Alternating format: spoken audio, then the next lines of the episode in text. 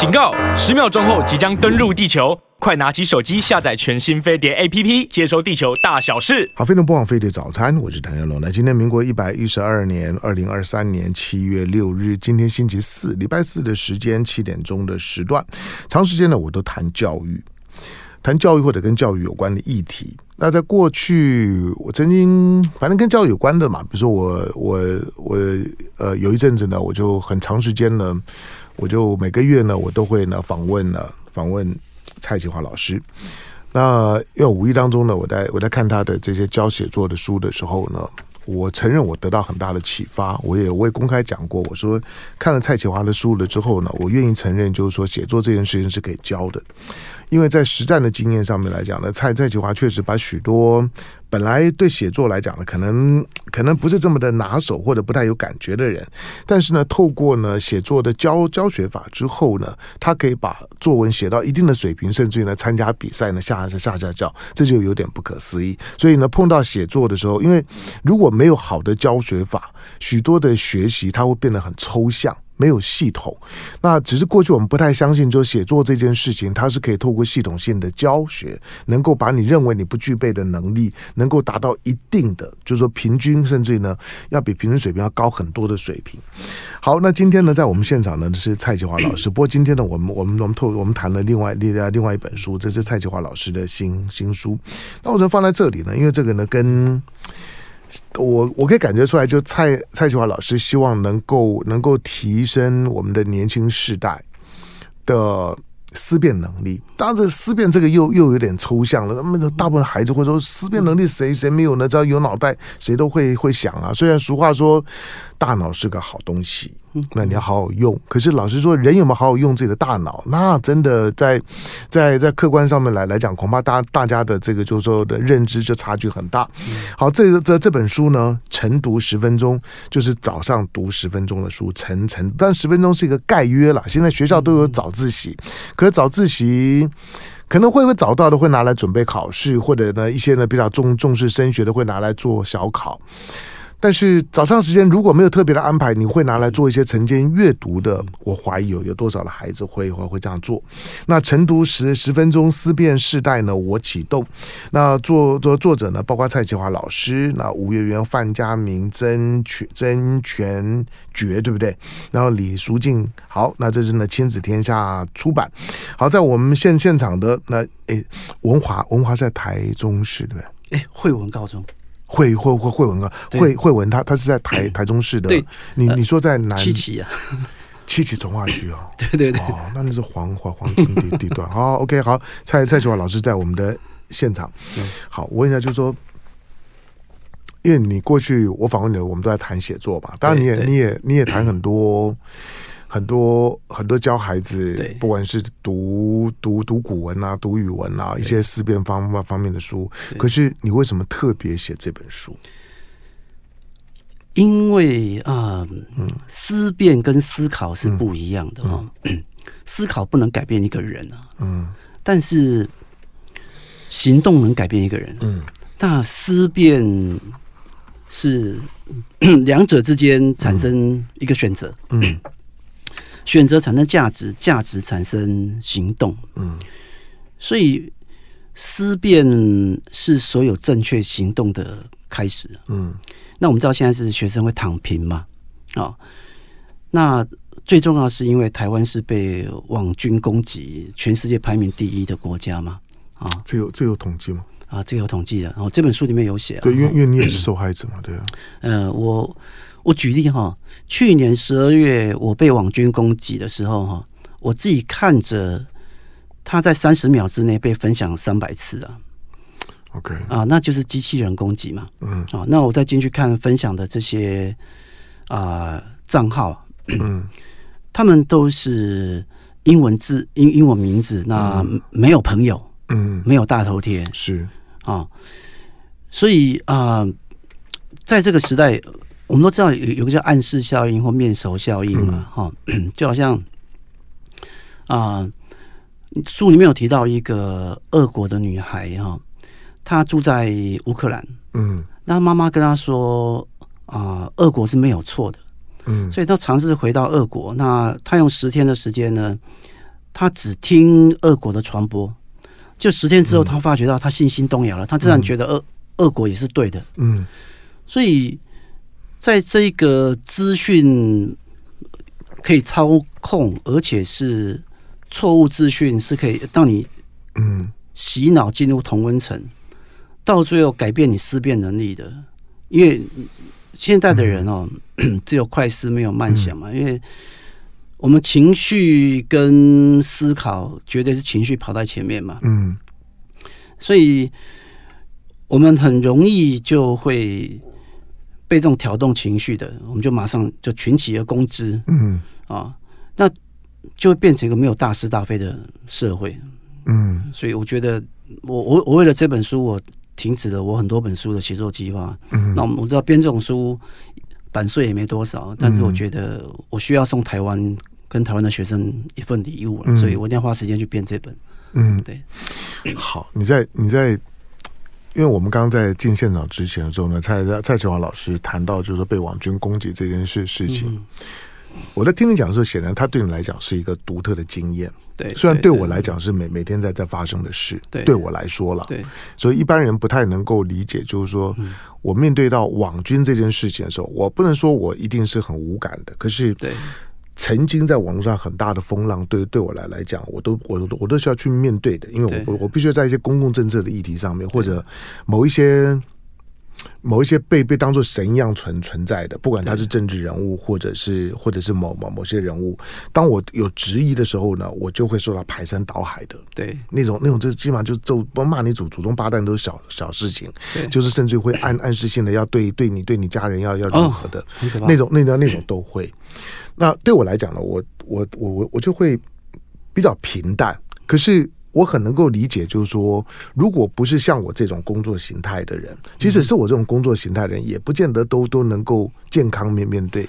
可是你在遇到的时候，你自己是怎么处理？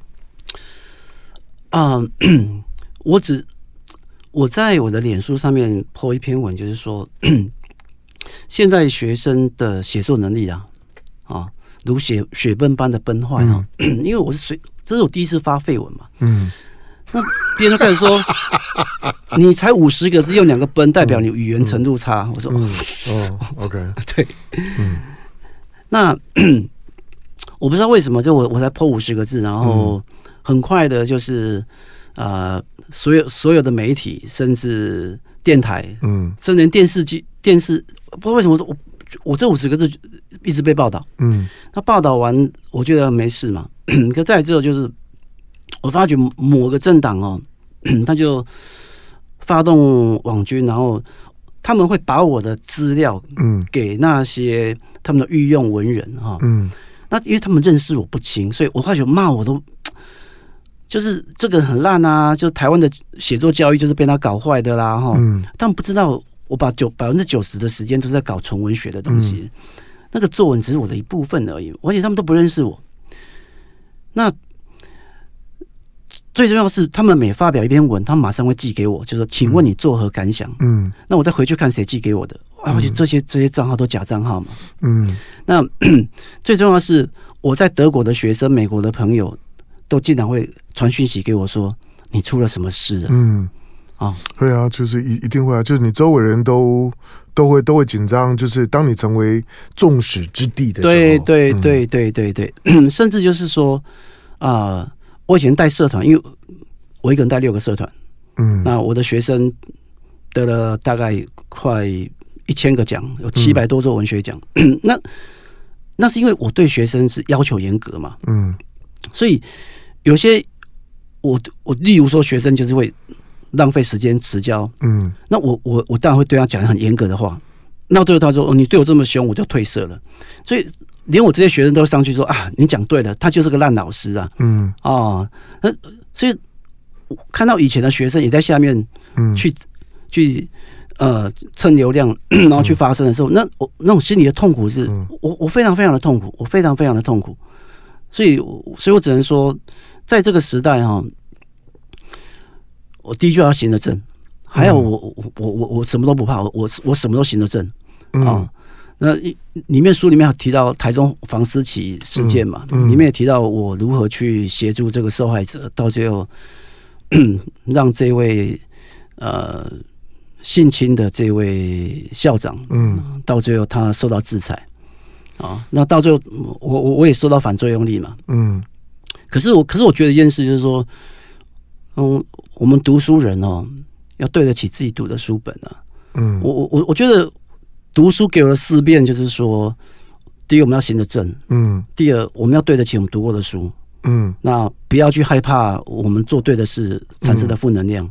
嗯，那我们永远是世界的品牌啊，这是我对我自己的思辨，所以我不怕。蔡启华，我我跟你说，我我我我找到我今天要要跟你谈的谈的点了。嗯，我觉得这件事是事情有伤到你，有有有。我觉得，我觉得你有被伤到，而且你有被被撞击。有有有有。我们我们两个人。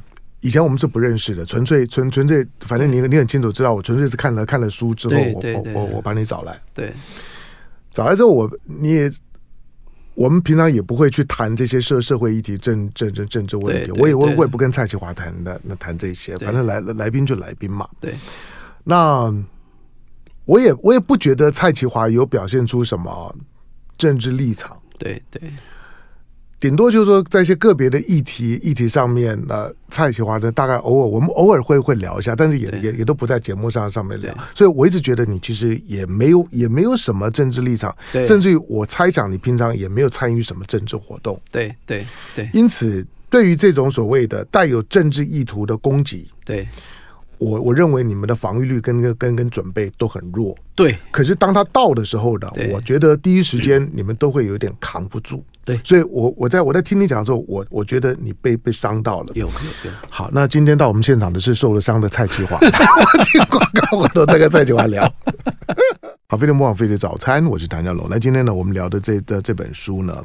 晨读十分钟是蔡启华呢，鼓励鼓励年年轻人要保持阅读，然后培养自己的思辨能力。思跟辨哦，这两个很重要。这跟这跟这跟呢，你参你在数数学解题啦，考试考高分，它基本上是两回事了。嗯嗯。好，那这个晨晨读呢，是要让你一直保持一种每每天有在知识或者在思想上的获得感。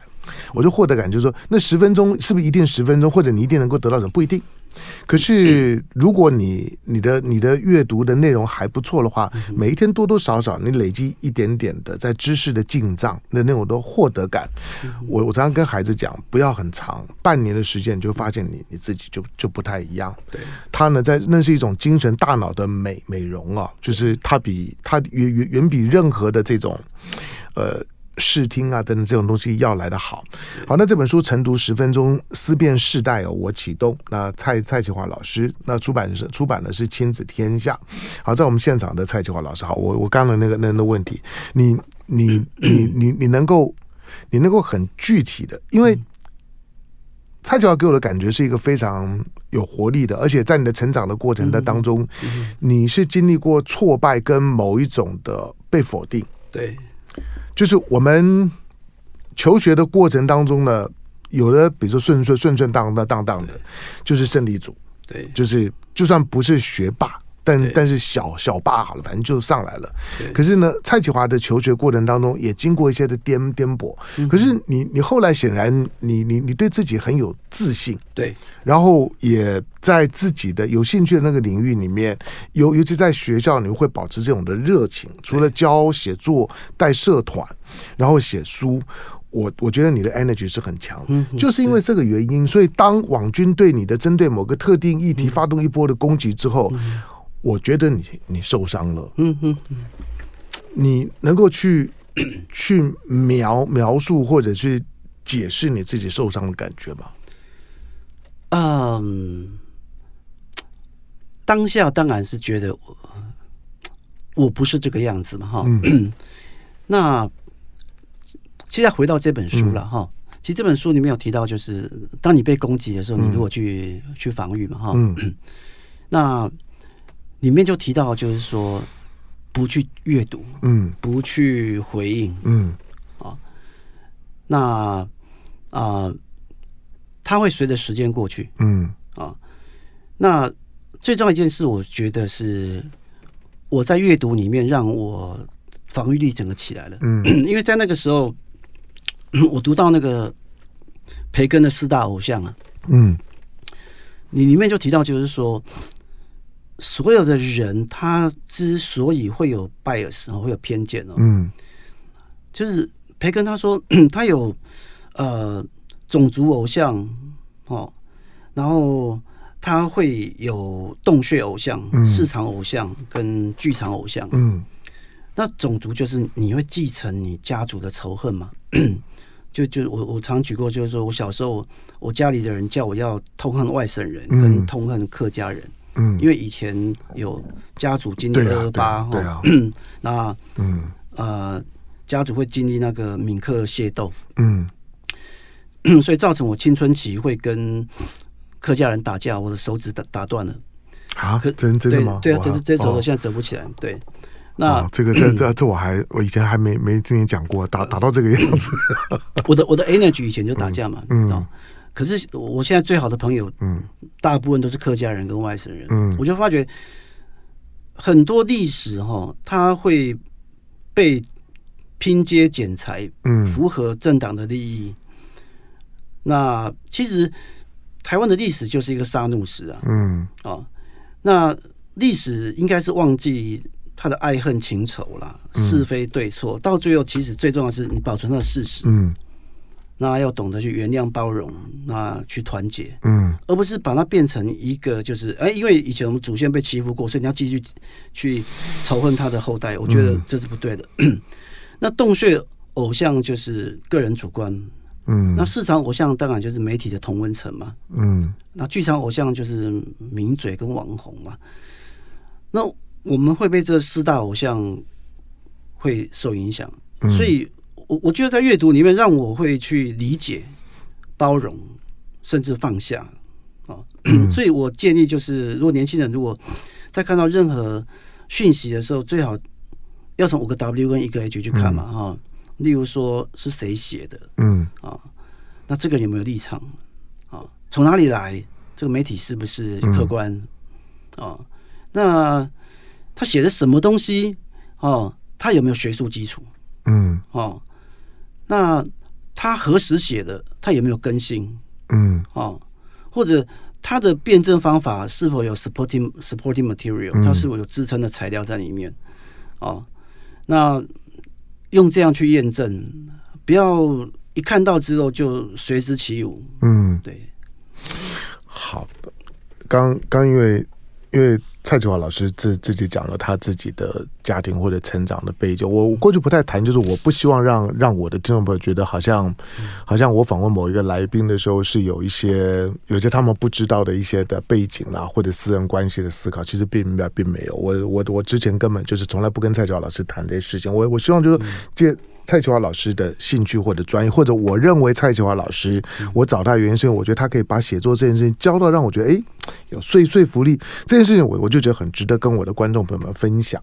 那我们的我们的听众观众朋友们，家里面只要是有有念小学、念念国中、念高中的孩子，我相信大概过去很长的时间呢，也都受到蔡启华老师的鼓舞。好，但是人人的人的训练啊，特别在这个时代里面来来讲。他是很全面的，你你永远准备都不够的，所以我我刚才会意外的就听到你在面对到网军的时候，我我觉得这这一块，即使是有过人生风浪的你，在。碰到的时候，你你仍然是有伤的，就是你会觉得哇，怎么会是这个样子？大部分人都是这样，好吧？那我我想让蔡启华老师跟大家分享，就是说你也可能会遇到，每个人都可能约会遇到或大或小的网络的霸凌，那系统性的发动的，甚至于会行行诸于好像好像把你把你当做是某个社会议题的批判的重要的对象去处理的，这个不见得每个人都遇得到，可是遇到的时候，我告诉你，大部分人都是扛不住的。所以你所以你看。整个嗯啊，从、呃、日本、韩国、嗯大陆，最近有多少人因为网军攻击而自杀？是啊，是啊，很很很多啊！我我我之前讲在在大陆的一个一个一个车祸车祸死掉的小孩，他的妈妈，对，他他他的妈妈三三天吧，三天之后也自杀了。对，自杀的原因那那个故事大家可以自自自己找。我记得在武汉吧，那个小孩在在学校里面，然后然后然后被。被大概学校里面车辆给压死了。妈妈妈妈赶来，赶来了之后呢，当哭的真的是那个那妈妈看起来也很年轻，可是之后呢，网网络对对妈妈的批评就是说啊，你小孩子死了，你来的时候你还穿套装，然后脸脸脸脸上都还有妆，就觉得你好像把它当做这个公关秀一样。妈妈呢，虽然很努力的去解释，可是扛不住了。三三天之后，妈妈就自杀了。自自杀了之后，爸爸也快扛不住了。他就解释说，妈妈接到讯息的时候，赶快赶到。妈妈是从办公室来的。对对对。那他他那是他上上班时候的标准的穿着。就大家在批评妈妈说：“哎，你长得还不错，但但但是化化的妆，头发看起来也也都有 settle 过。”妈妈妈妈经过了丧子之之之痛，那种痛到已经痛不欲生，最后妈妈走了。你知道那种网络的霸凌跟那种语言当中的尖酸刻薄，你不见得都能够扛得住。好吧，那回到回到这本书啊，好，到我们我们先先先谈你的概念好了，就晨晨读。因为你在学校里面教书，对，晨读对孩子来讲很困难吗？啊，越来越困难了哈。嗯呃，今天早上天下有一则新闻就是。首尔哈，嗯，统计他们的民众的阅读量是台湾的三倍啊啊，OK 啊，对，那他们最近有一本诗集，因为跟他们的韩剧连结啊，哈，就男主角送女主角送了一本诗集，那本诗集卖了五十五万本，OK，所以对对对。所以，嗯，其实这是非常吊诡。我们的教改的目的就是终身学习嘛。嗯、可是，我们的教育制度却没有留时间让学生去有读书的时间。嗯，例如说，第一个，以前晨读十分钟是因为七点半到校，七点半到八点可以晨读嘛。嗯，那现在全台湾就是都八点上课嘛，所以。呃，有推晨读的学校几乎全部废掉了嘛。嗯，例如我在我的学校推晨读推十几年嘛，哈。那因为早自习没有之后，嗯，那我们也没办法推晨读了。你在你在推的时候，你让孩子读什么？嗯，我们是读中学生报。嗯，哦。那其实我。其实我今年是当图书馆主任当第十九年了啊！你还当图书馆主任哦？我是图书馆主任，当我我是全台湾当最久的图书馆主任。不错不错不错，跟毛泽东一样。对，要要要，毛泽东说过一句：小心小心图书馆走出来的人。对对对。那其实他主要主要就是说，嗯、小心那些真的读书人嘛，哈、嗯，因为真的知知识知真的懂得运用知识的人哦，是才是未来的神呐、啊。哦，那啊、呃，现在因为台湾的教改只有加法而没有减法了哈，嗯、什么意思呢？哈，呃，昨天亲子天下亲子天下有一篇文章说，越南、嗯、想不到越南他们的阅读教育跟阅读理解能力竟然突然串起来了。可大家可不知道一件事，嗯、越南他们的中学只有十二点上到十二点就下课了。中午十二点，中午十二点。哦、那这样啊？对，那我好几年前带学生去德国姐妹校，他们高三有三天下午一点放学嘛。那我们说德国的中学英文叫做 gymnasium，嗯，那健身房，他们意思就是知识是不能一直关在教室学抽象知识，嗯、你要拿来用，嗯啊、哦，像健身一样，那知识才能产生力量嘛，所以。台湾的学生八点到五点，百分之三十六左右晚上补习。嗯，那其他的要应付隔天的考试，所以台湾的教育制度只有加法没有减法。嗯，那所以台湾根本就没有学生读课外书。嗯，所以然后他们毕业之后呢，现在就是文凭当道嘛。没错。所以我常说，谁书读的最少？这这在修硕博士的人，他读的书会最窄化，因为他只能够窄到他读的那些书。嗯，所以那创意是一种连结嘛。所以当你读的书跟其他的知识门跟时代的问题没办法做连结的时候，其实你发出的这意见会产生偏见呢。嗯，所以台湾现在很多很多问题，除了包括就是所谓的教授治国，然后哦，包括阅读量不足，然后包括呃，因为。自媒体的兴起产生现在的思辨力不足，嗯，我觉得，我觉得这是会对台湾公共政策产生扭曲，以及中产阶级的知识没办法去撑起一个一个有方向国家的一个危机啊，嗯。啊，所以所以我觉得这是一个系统性的问题啦，嗯。哦，那还是一句话，当整个教育的系统还是这么的一个有加法没减法，没有留时间跟空间给学生的时候，我们必须想办法让学生至少做一件事，嗯，每天带一本书，每天读十分钟，这一定要的。我以前啊，当然这我我我讲的是陈腔的滥调。我我我我以前会会跟孩子讲，就是说，如果如果没有没有阅读，嗯，没有办法培养，就是说好的思辨能力，就是你没有办法形成一个比较有品质的自我。对，自我是一定有的，那个那个我基本上是是天生的。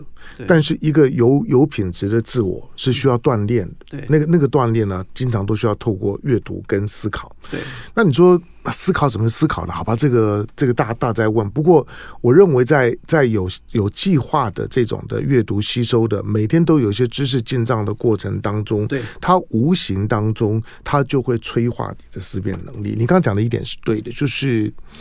我觉得创意是一种的连接，思思辨也是一种的连连接。连连接就是，如果如果你没有一直在在在那个那个有知识进账的过程中，你无法产产生连接啊。是是是，是，对，所以他为为为什么要 要鼓励阅读，并不是阅读的那个形式的问题，而是在阅读的过程当中，让你的思辨能力，让你在不同的领域、不同的这些议题当中能够产生连结。好，那可是，在现现实上面，就像你讲的，我们的教育体制啊，即使经过教改这么久了之后，对我，我的我的很粗浅，因为我毕竟不在教育的现场，可是我粗浅的理理解，我觉得他很很两极化，被被放弃的就放弃了，但是所谓没有被放弃的，他仍然在很僵化的那那那种的文凭主义的升升学渠道里面。好，那当，你的、你的、你的重点在于，就是说，是希望呢，能够能够让让年轻的世代能够还保持阅读的习惯，跟培养他们的思辨的能能力。嗯，那在这个环境当中来讲，那怎么做呢？啊、呃，这本书我把它分成四个部分嘛，哈、嗯，就是从自己到朋友到社会到啊、呃、整个世界的思辨哈。嗯、那每个单元我们分五篇哈，嗯，那。我只讲第一篇跟最后一篇就好了。嗯，第一篇那就是为什么你没办法行动？因为现在现在最可怕的一件事情，并其实我们说没有时间做很多事，其实最重要很多时间被浪费掉了。嗯，他们 呃没有办法去利用你的零碎时间，所以你没有提到一个东西，我们叫劳动兴奋。嗯，啊，叫只要开始就是一种抵达。就是王永庆说过哈，就是冬天的时候哦，秒间一一掀然后胜任何勇，就是那冬天那个棉被很软，你原来一刹那一掀开，马上就可以做事的。对，胜任何勇哈。嗯，那我也发觉到一件事，就是，呃，我带六个社团，可是我十年今年出了第十一本书。啊，那我是我我的工作量非常非常庞大哦。啊，学校的国际教育有很多很很大一块是我要负责的。嗯，可是我发觉到，呃，因为我懂得劳动兴奋这个理论，就是我只要开始做，我就会开始兴奋。也就是说，我只要先做百分之一，百分之九十九就很快达成了。可是现在的时间，现在的很多梦想，你之所以没有没办法达成，是因为你没有先做到百分之一。所以我我里面的第一章提到，任何梦想，你只要先。先不要想，先去做五分钟。嗯，先做一个小小的雏形，你后面的一万个小时就会把它做完了。可是现在的学生就是连那五分钟都没有做。嗯，对，这就就是我们讲的叫劳动兴奋了哈，它会让你的脑内啡然后什么什么启动起来哈。劳动兴奋，对对对，就是我里面都提到，就是 我家里那个我有十四个书架，我我我一直想要把它收一收，就是我只是因为某某个契机，我收五分钟，到最后。我把二十年没收的书架收好了，只只用了五十分钟。对，那最后一章就提到，就是啊，我我们当然要成为世界公公民嘛，哈。那我里面提到就是汉密尔顿嘛，哈，你就说啊，汉密尔顿你为何不开枪？哈，我们知道他是美国的第一任的财政部长，嗯，那他跟杰弗逊各创立美国最先的两个政党。可是呢，因为他知道他党里面的博尔不是个好人，所以他支持杰佛逊他们的政党，嗯、所以他自己政党的人找他决斗啊。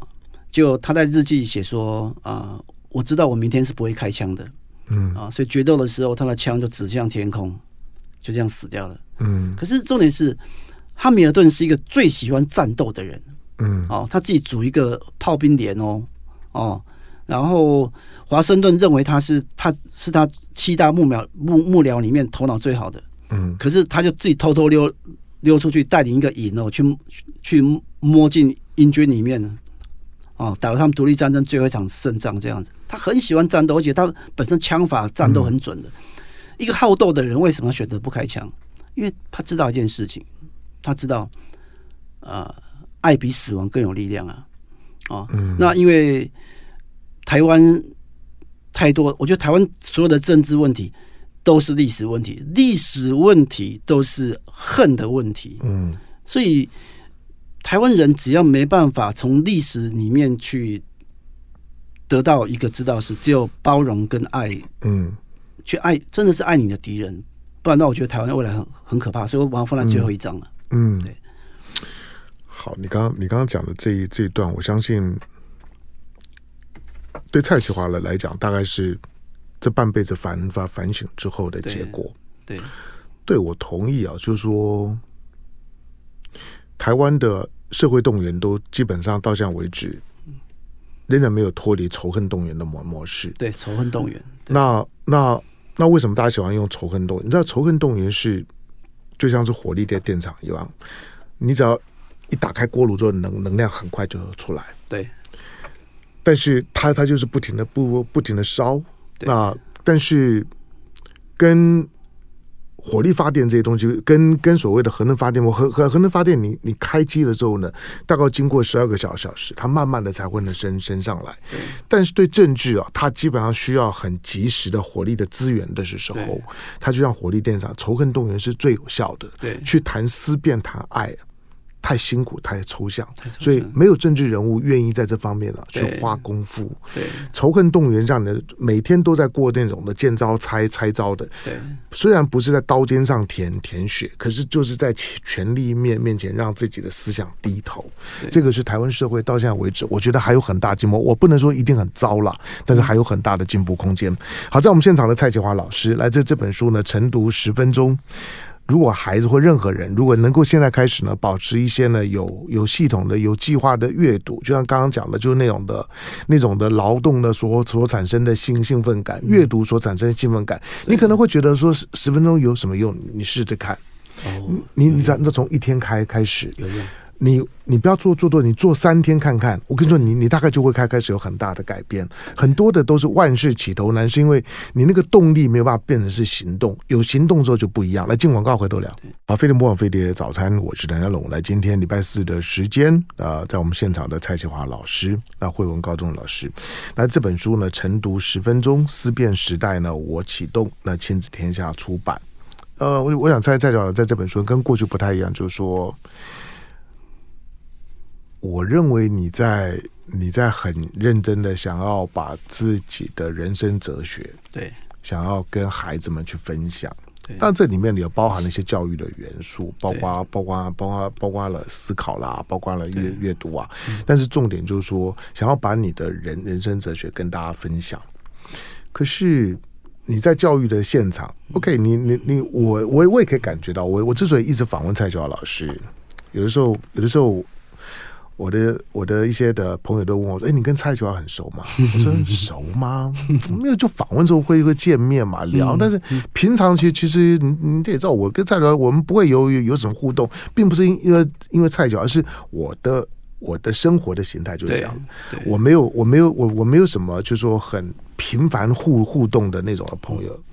好，但那那为什么访问呢？因为我觉得这个人是有趣的。”我我访问你的原因也不是因为因为啊你的你的你的书或者，我觉得蔡其华是有趣的。我我我总是希望能够让我的来宾有趣的来宾跟大家分享，就是我在过去做一个单元，那个单元叫“怪怪的台湾人”。我说“怪怪台湾人”，因为只有怪怪的人是有趣的。如果是一个很正常的台湾，正常这个字眼对我毫无吸引力，你知道吗？就是所以我我我很不愿意去教自己或者教孩子说你要正常一点，因为讲这句话我会觉得我干嘛要要正常？我希望是一些有想法、比较跳痛，或或者或者就算是跟我呢的想法很不一样都没有关关系。怪怪台湾人，那蔡启华大概就是这样的人。好，但是当你要要要去把你的人人生哲学，然后呢去跟去跟大家分享的时候，嗯，你觉得会不会很困难？嗯，就思辨这件事情要内化成为成为你希望孩子具备有的素养的时候，好，应该说大家发觉我的书都在讲故事，嗯，对。对，那我先举一个故事，就是说，嗯，二十一天可以改变一生呢、啊。嗯，我们就回回到这本书的第一章哈。因为啊、呃，我是一个私立学校逼上台中一中的学生，嗯、那因为是被逼的，所以我没有学习动机。嗯，所以我高中都念最后几名，然后考上私立大学。嗯 那私立大学也没有学习动机，所以被留级。嗯，那毕业的那一年啊，我的英文考八分嘛，哈，嗯，可是我是英文系毕业的，对，可是 就是因为 因为啊，我大哥跟我说，以我的个性，我当兵会被揍，嗯，好，那我问大哥有没有什么方法？他告诉我，就是如果你当军官哦，应该那那些地下排长就不敢去打你的，嗯，所以这这是我自己自己为了生命第一次努力念书，我有寒假。大年初二开始二十一读读二十一天，嗯、读二十一天考上预官。我考我那我那一天开始之后，我的思辨就是我只要动起来，我就可以改变我的命运。嗯，所以暑假开始的，大家记得二十一天可以改变你一辈子。啊、嗯，那最后一个我，我我认为我我最要跟各位分享，《易经》有三易啦啊，嗯、我们叫变易、简易跟不易啦。啊、嗯。那思辨的辨实际上就是一个你就是要你去改变你自己。你要改变你自己，例如说你被网军攻击，你要改变自己，让你不难过、不自杀，嗯，这些都是需要去改变、需要去思辨的，嗯啊。那变逆就是我们人生要改变，简易是再怎么困难的东西都可以简化它，嗯。那这本书里面我就提供很多工具，去让你简化思辨的过程啊。那么不易就是人生唯一不会改变的，就是你永远都要在面对改变，嗯啊。所以你人生生老病死。你永远需要去思辨。嗯，对。好，这些听起来有点抽象。所有、所有、所有抽象的东西啊，你都、你都只能够透过自己的实践当中啊，去、去捕捉。对对。它终究会所谓的、所谓的抽象，就是说，它会、它最后会会是一个非常个人的经验。对，就即使我们浓浓缩成阅读思辨，嗯、听起来好像都很精准，但但是没有办法，就是在实作的过程当中，它凝聚出来的都是你的个人经验。其实他一个很具体的讲，就是是史丹佛大学波勒教授，他讲的那个大脑解锁，嗯，他讲就是抽象的东西，当你去操作之后，它会。不断的，你的神经网络会不断的越来越粗，嗯嗯嗯，到最后产生连结，嗯，它就变得改变你的命运了。所以它是，所以思辨到最后还有一个具体的神经连结。嗯，对对对，对啊，对蔡蔡老师来讲，我过去访问蔡启华，是我觉得他的一些方法方法论，让让一些我过去觉得嗯觉得很没有没有系统性的一些的对事情的看法，在看他的一些的一些的教学之后，我觉得哎，其实其实只要你认认真的去去想。去安排，其实许多的事情不见得这么的不成系统。对，其实其实是可以形成一个一个方方法论方方方法论出来了之后，去教去学都会变得比较容易，就是比较不会呢挫有挫折感。方法论最大的好处就是让你在学习一件事情的时候的那个挫折感不会来来的又急又猛，以至于你都还没有。感受到那个学习的快乐的时候，你自己就就放弃了，就崩溃了，这很重要。好，这本书那这个就是说晨读十分钟，呃，主要是针对中中学生的部分了。那晨读十分钟，思辨世代呢，我我启动。